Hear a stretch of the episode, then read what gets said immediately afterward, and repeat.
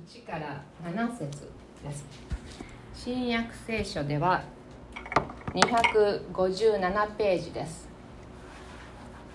新約聖書の257ページにあります。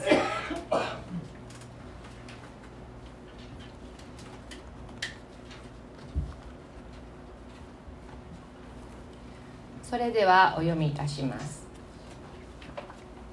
の働き12章1節。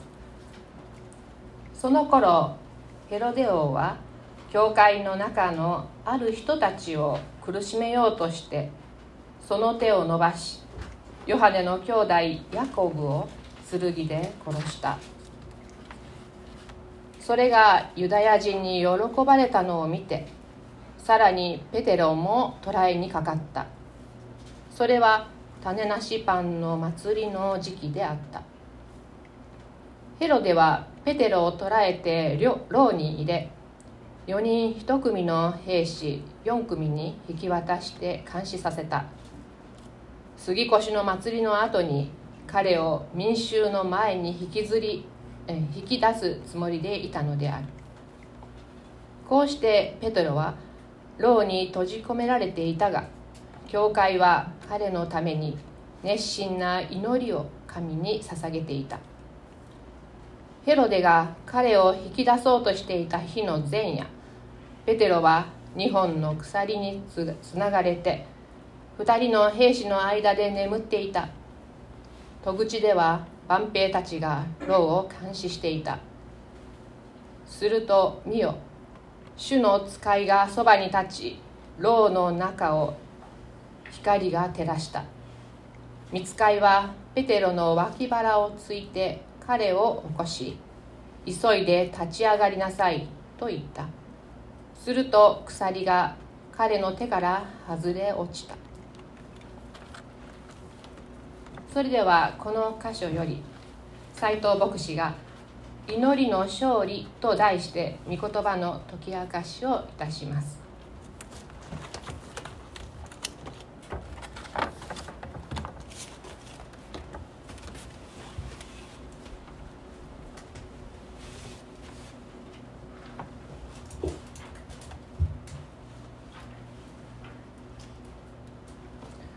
ざいます。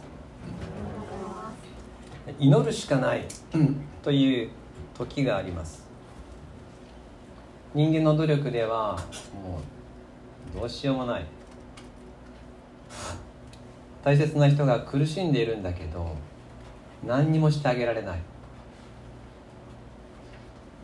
そういう時私たちはもう祈るしかない。祈るほかない。そういうふうに言います。祈るしかない。状況の中で私たちがあ祈るしかないなっていう時もしかしたらそれは諦めの気持ちでそう言っているのかもしれません。祈るしかないイコール何もできない。そう残念な気持ちの中で祈るしかないな。しかし聖書は言うんです。祈るしかないというよりは祈りがあるよ。さらにはさらには祈りこそ勝利である。先週と今週は勝利っていうテーマで御言葉を味わっています。先週は愛の勝利でした。先週のメッセージもいつも通り印刷したんですけどなくなってしまって追加で印刷してほしいっていうふうにオーダーがありましたしまた先週の御言葉でもう一度勇気をもらったっていうレスポンスをいくつもいただきました。ローマ書8章37節。前に出ます。お読みしましょうか。3はい。しかしこれら全てにおいても私たちを愛してくださった方によって私たちは圧倒的な勝利者です。先週は愛の勝利。今週は祈りの勝利です。で実は今日の祈りの勝利っていうのは先週の愛の勝利の続きでもあります。先週のメッセージの最後は愛は祈りとともに働くっていうふうにお伝えしました。愛から祈りが生まれて祈りの中で愛せるんだ。ですからその続きともなるかもしれませんが今日は祈りの力についてご一緒に味わいたいと思います。さて、えー、先ほど読んでいただいた箇所はまさに祈るしかないという出来事が記されています。というか普通に考えたら祈ってもダメだと言いたくなるような状況が今日の舞台です。使徒の働き12章1節。その頃ヘロデ王は教会の中のある人たちを苦しめようとしてその手を伸ばしヨハネの兄弟ヤコブを剣で殺した。それがユダヤ人に喜ばれたのを見てさらにペテロも捕らえにかかった。それは種なしパンの祭りの時期であった。イエス・キリストが十字架にかかられ復活し天に帰られた後クリスチャンはすごい勢いで増えていったんですね。エルサレムでどんどん増えていきました。ペテロをはじめとした人たち弟子たちが心をですね神様の精霊で燃やされ愛で燃やされて大胆にイエス様の十字架と復活の救いを伝え続けたからです。それはもう見過ごせないぐらいの勢いだったわけで。ユダヤのヘロデ王は教会を徹底的に弾圧し始めました。そして弟子の一人のヤコブを撃ち殺したんです。ヨハネの兄弟ヤコブなんですよね。ヨハネとヤコブは兄弟で弟子でした。ヤコブが殺されたんですよ。これさらっと書いてますけど私はちょっとドキッとしましたよ。これヨハネが殺されておかしかったんですよ。ヨハネが殺されたヨハネの福音書は誰が書いたのか。多分ヤコブが書くんだと思うんですね。ヨハネの黙示録も手紙もヤコブが書くと思うんですよ。どっちかなんですね。ヤコブは死にヨハネは生きたんです。生きる人もいれば死ぬ人もいて。ヨハネの手紙を読むと分かるんですけどヨハネも一言もヤコブが殺されたことについてユダヤ人を恨むようなことはないんですね。愛を書くんですよ。すごくないですか？自分の兄弟が殺されてるんですよ。なのにヨハネは愛を語り続け死ぬまであの年寄りになって黙示録のイエス様の再臨まで伝えて愛の中で死んでいくんですね、えー、私たちはヨハネに注目するんですけどそこには殉教した方のヤコブもいたんだなっていうことをちょっとハッとさせられました、はい、ショップナからめちゃくちゃ脱線したんですけれども、えーヤコブが殺された時にユダヤの指導者たちは喜んだんですね。やった！自分弟子の一人が死んだぞ。それを持ってヘロデ王は満足したかとしなかったんですね。ヘロデ王はおユダヤの人たちが喜んどるぞと。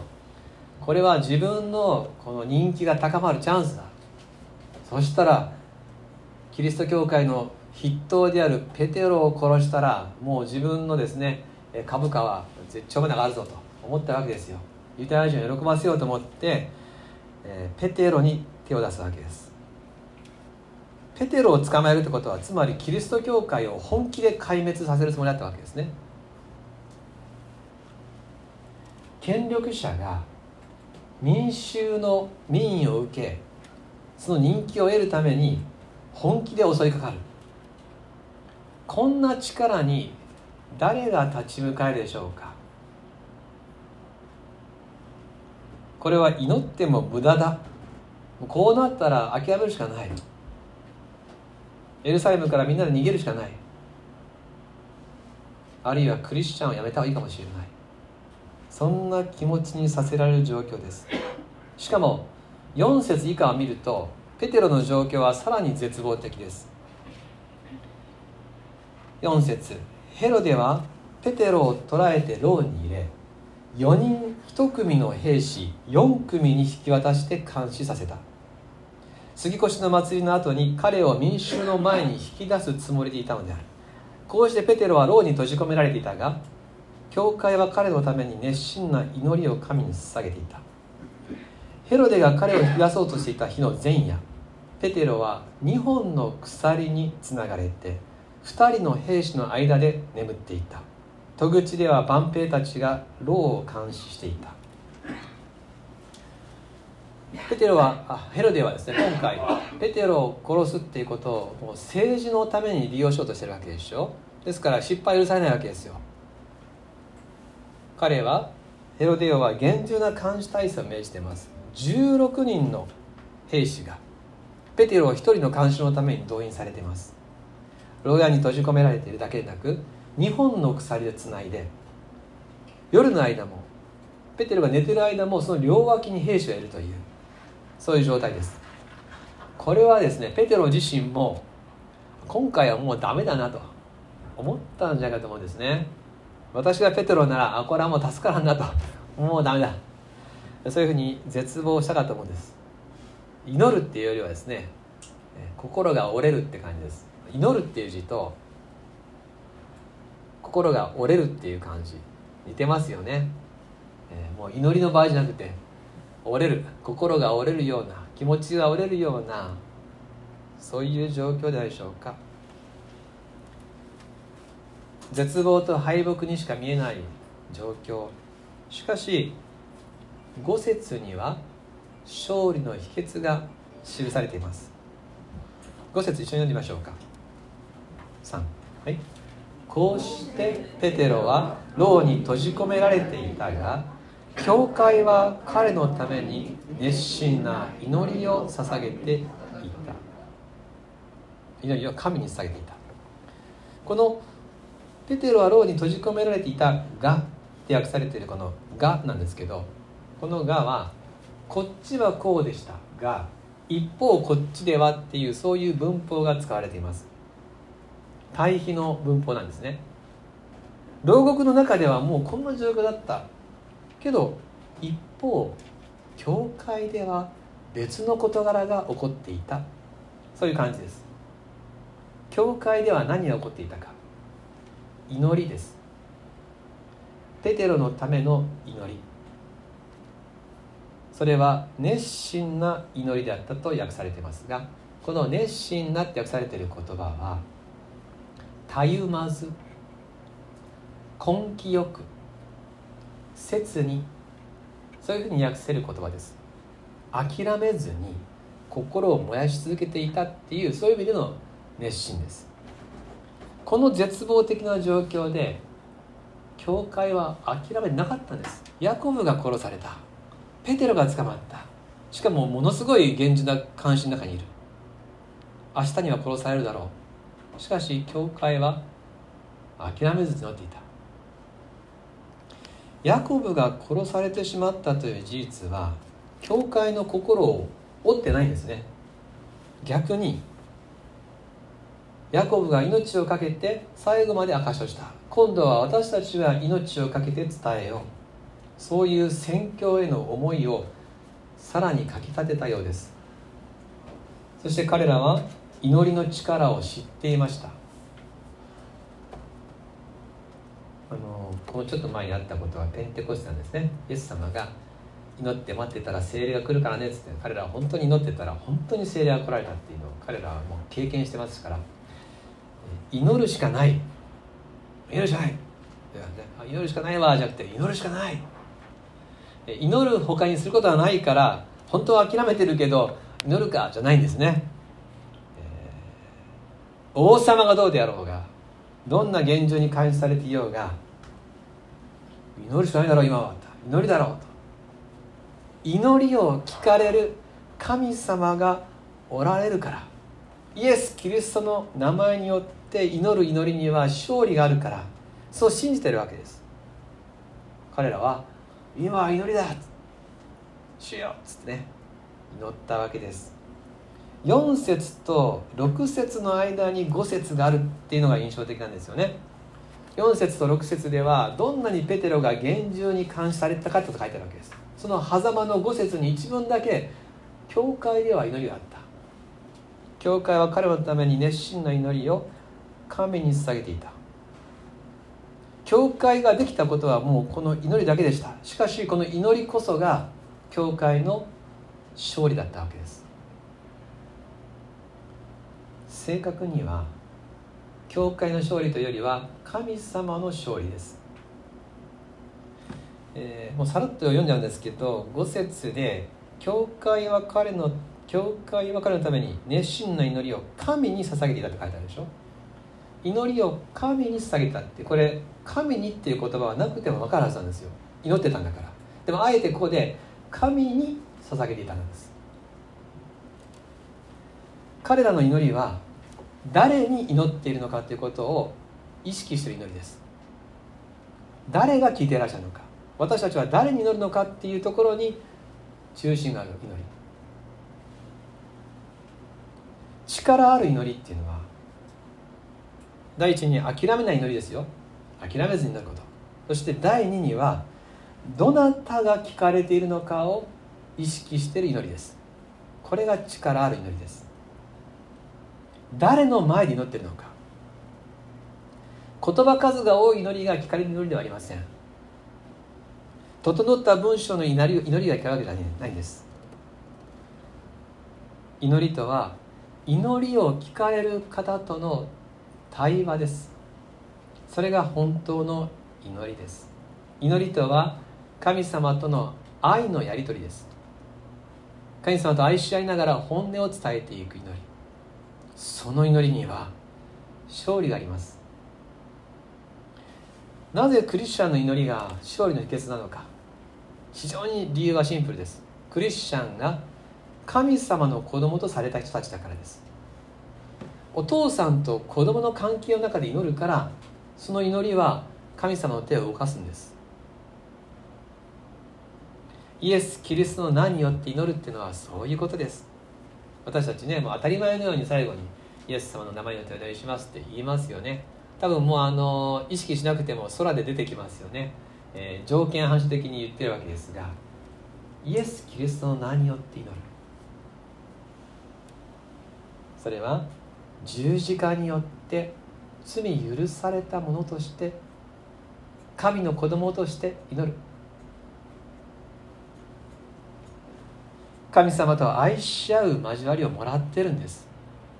愛し合うものとして私たちは全ての必要を神様に伝えていきます。助けが必要なら救助要請をいたします。愛する友が遠くにいて苦しんでいる。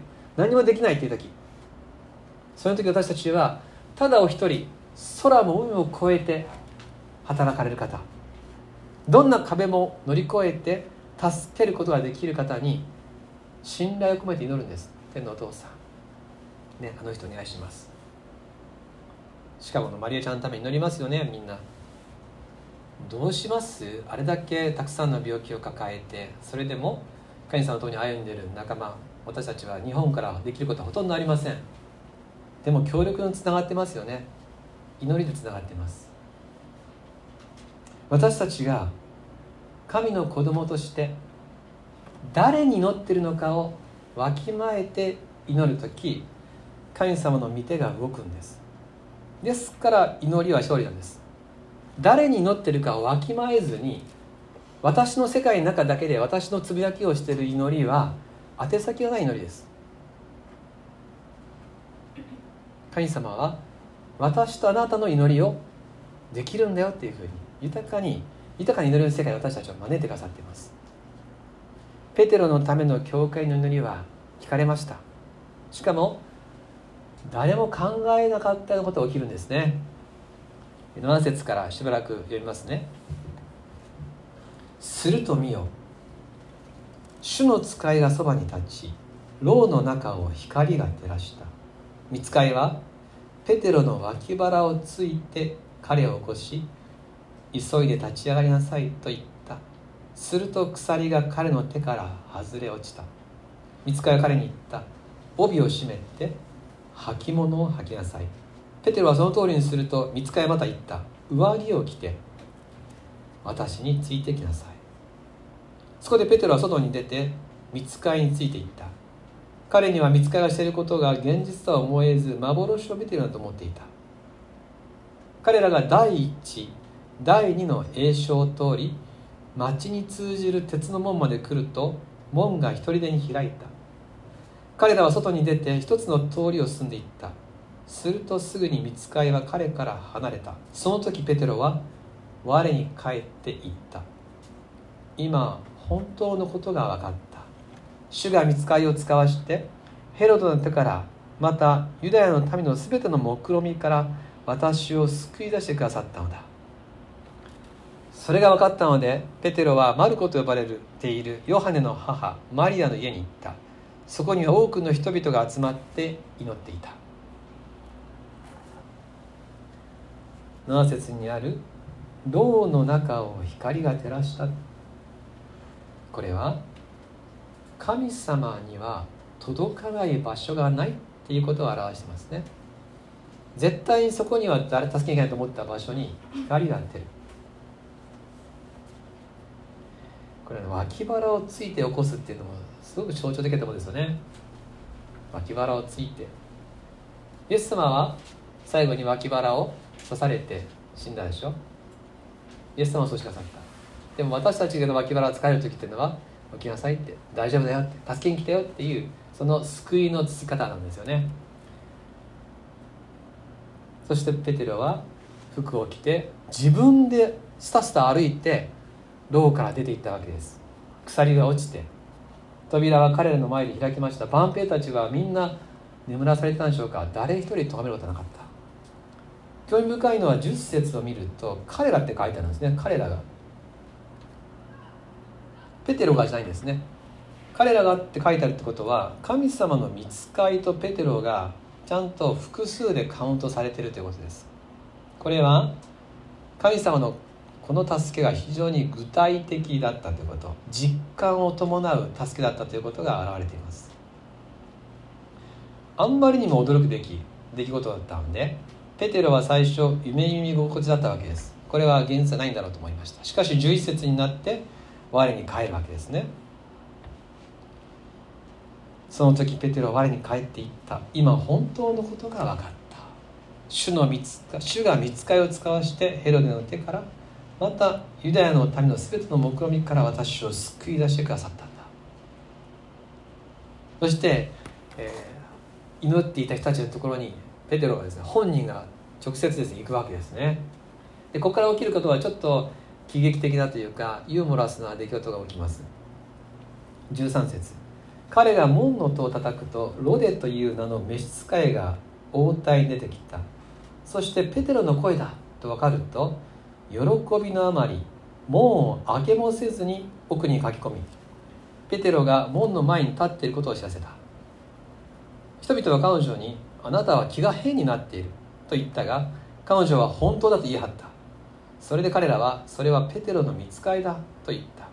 だがペテロは門を叩き続けていた。彼らが開けるとそこにペテロがいたので非常に驚いた。祈っている人々の家の音をペテロ本人が叩いたんです。ロデっていう女性はですねびっくり仰天して嬉しくって喜びのあまりですね戸を開けるのを忘れて「ペテロが来てます」ね「ペテロさん帰ってきました」っつって。しかし祈ってた人たちはですねそれはあまりにも衝撃的な話だったのでいやそれはないだろうと。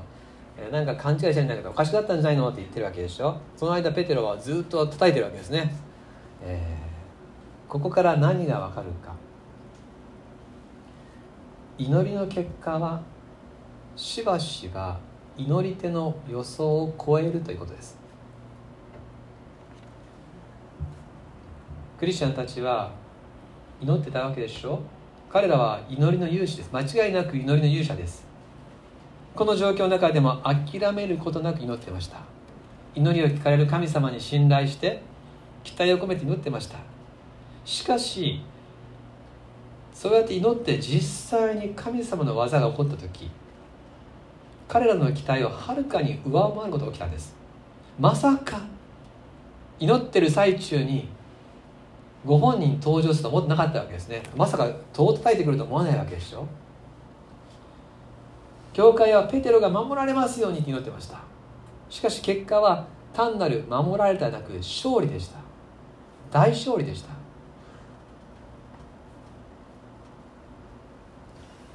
聖書は祈りなさいって私たちに繰り返し教えます。なぜ聖書は私たちに祈りなさいっていうのか。祈らないと罰が当たるよっていうことでしょうか。祈らないクリスチャンはダメクリスチャンだよっていう話でしょうか。聖書は愛を持って命じる書物です。私たちに聖書が祈りなさいっていうのは祈りが恵みだから祈りなさいっていうんです。祈りが特権だから。あなたには祈りがあるんだよと。祈って勝利を経験させたいから。期待を上回る祈りの結果を見てますます祈りを聞かれる神様とのつながりを深くする。そんな信仰生活を送らせたいから。祈りなさい絶えず祈りなさい。全てのことを感謝しながら何でも祈りなさい。私たちに祈りを教えます。イエス様は私たちに祈りを教えてくださいました。ヨハネの福音書の16章23節と24節一緒に見しましょうか。前に出ます。ヨハネの福音書16章23節24節。なんかあの前に出るもんですからですね御言葉をあまりのトントンって言ってたらですね聖書箇所をメモする時間もないっていうですね、えー、メモしたいんでちょっと間を置いてくださいと言われました、うん、なるほど。確かに。あと読んだ後少し味わいたいんで一呼吸置いてほしいと言われたんですね。なるほど。はい。心がけます。ヨハネの福音書16章23節24節お読みしましょう。3はい。その日にはあなた方は私に何も尋ねません。誠に誠にあなた方に言います。私の名によって父に求めるものは何でも父はあなた方に与えてくださいます。今まであなた方は私の名によって何も求めたことがありません。求めなさい。そうすれば受けます。あなた方の喜びが満ち溢れるようになるためです。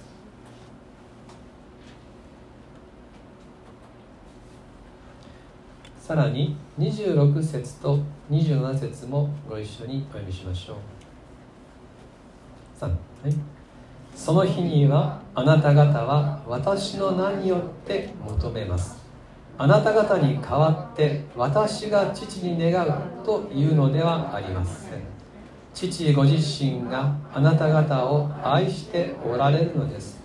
あなた方が私を愛し私が神のもとから出てきたことを信じたからです。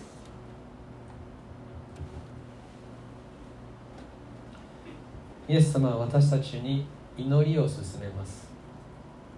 あなた方に代わって私が父に願うんじゃないって言われるんですね。どういうことかっていうとつまり自分で祈ったらいいよってことです。あなたが直接天のお父さんに祈っていいんだよ。なぜ直接祈っていいのか。それは父があなたを愛してあなたも父を愛して愛し合ってるから。愛の交わりあるからだよ27節もう一回お見せしますね。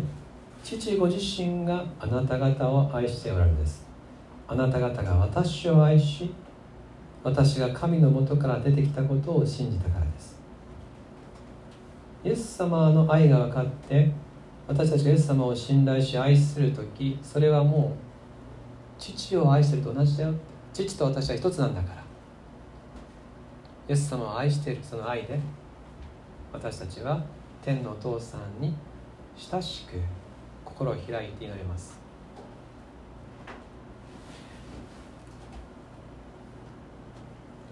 私たちは愛し合ってるんだから。もう本当そういうことです。神様おっしゃるわけですよ。私たちは愛し合ってるんだから。祈ってごらん。直接言ってごらんって。誰かを通してなくてあなたが私にあなたの心を伝えなさい。そう言ってくださるわけです。もう誰かが代わって祈る必要はない。あなたは何でも直接祈ればいい。私の名前によって祈りなさい。そして求めているものを受けて喜びに満ち溢れなさい。そうおっしゃってるわけですね。イエス・キリストが十字架にかかってくださったのは神様と私との間の妨げとなっていった私の罪を許し去るためです。身代わりに死んでくださいました。イエス・キリストが墓からよみがえってくださったのは私たちに新しい命が始まっていることをはっきりさせるためです。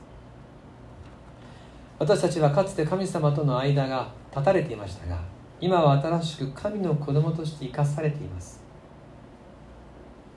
イエス・キリストの名によって祈るっていうのは十字架の救いによって祈るということ。キリストによって明らかにされた愛を土台として祈るということです。イエス・キリストの名によって祈る。私の罪は許されました。私は愛が分かりました。イエス様によって神の子供になりました。その信仰に根ざして大胆に祈るんです。許された小さな一人の罪人として大胆に見舞いに立つんです。許された小さな一人の罪人として見舞いに立つ。そうやって神様の前に大胆に祈れる人は世界の全てのものの前でも大胆に生きることができます。許された小さな一人の罪人として大胆に見舞いで祈ること。それは勝利者の生き様です。愛する皆様。先週は愛の勝利についてお伝えしました。今日は祈りの勝利。実はこの2つの恵みは別々ではありません。愛と祈りは連動します。愛を持って友のために祈ることを鳥なしの祈りと言います。私たちは誰か大切な人がいたとしてもその人のためにできないことがたくさんあることを知っています。場合によっては何にもしてあげられない。とがっかりすることがあるでしょう。牢獄に捕らえられたペテロのために。病室のお供のため。戦いの現場にいるけどそばにいてあげられない仲間。しかし今日の御言葉は私たちに強力な希望を与えます。祈りがある。祈りには力がある。祈りを聞かれる父に信頼して友のために祈る時。私たちは平安を得ます。あ今神様と一緒に働いてるんだなって。神様と思いを一つにしてあの人を愛してる。神様と働いてくださる。そういう手応えがあります。そして祈りの結果を知って喜ぶわけです。豊かに喜びます。今日の使徒の働きの箇所もその後読んだヨハネの福音書におけるイエス様の言葉も私たちに祈りこそ勝利だということを教えてくれます。いかがでしょうか？今ペテロのように誰にも助けることはできない。そういう状況に陥っている人がいるでしょうか。もしかしたら私はそうです。自分がそうだって言ってるかもしれません。私がまさに今誰も助けることができないところにいます。あるいは私の友がそうです。という方があるかもしれません。祈りを聞かれる方がおられます。力強い御手によりどんな場所にも光を届け確かな救いを与えることができる。神様に信頼しましょう。祈る者にならせていただきましょう。共に祈る者たちにならせていただきましょう。そして祈りの結果を喜ぶ私たちにさせていただきましょう。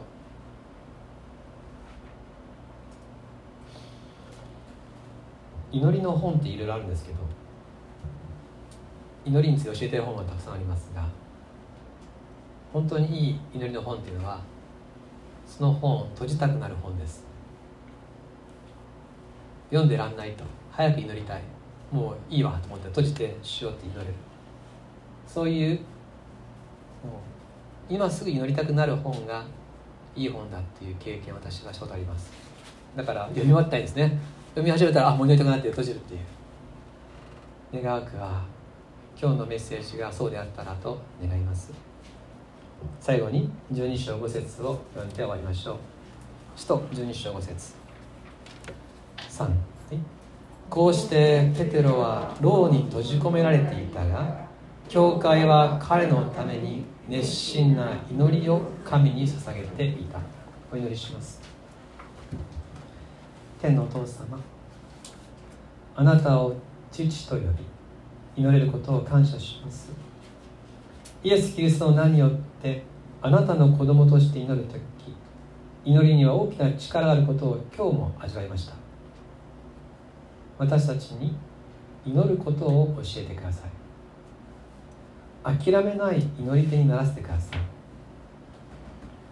あなたがなされる素晴らしい働きの中で祈り手としてあなたと一緒に歩みあなたのなされることを喜ぶものになりたいです。愛の勝利をし祈りの勝利を味わう者たちにならせてください。イエス・キリストの名によって祈ります。アーメン。せっかくですので2分間祈りの時間を持ちます、えー、しばらくそれぞれ2分それぞれの言葉で一緒にお祈りしましょう。そしてそのまま近い人の方にお渡しします。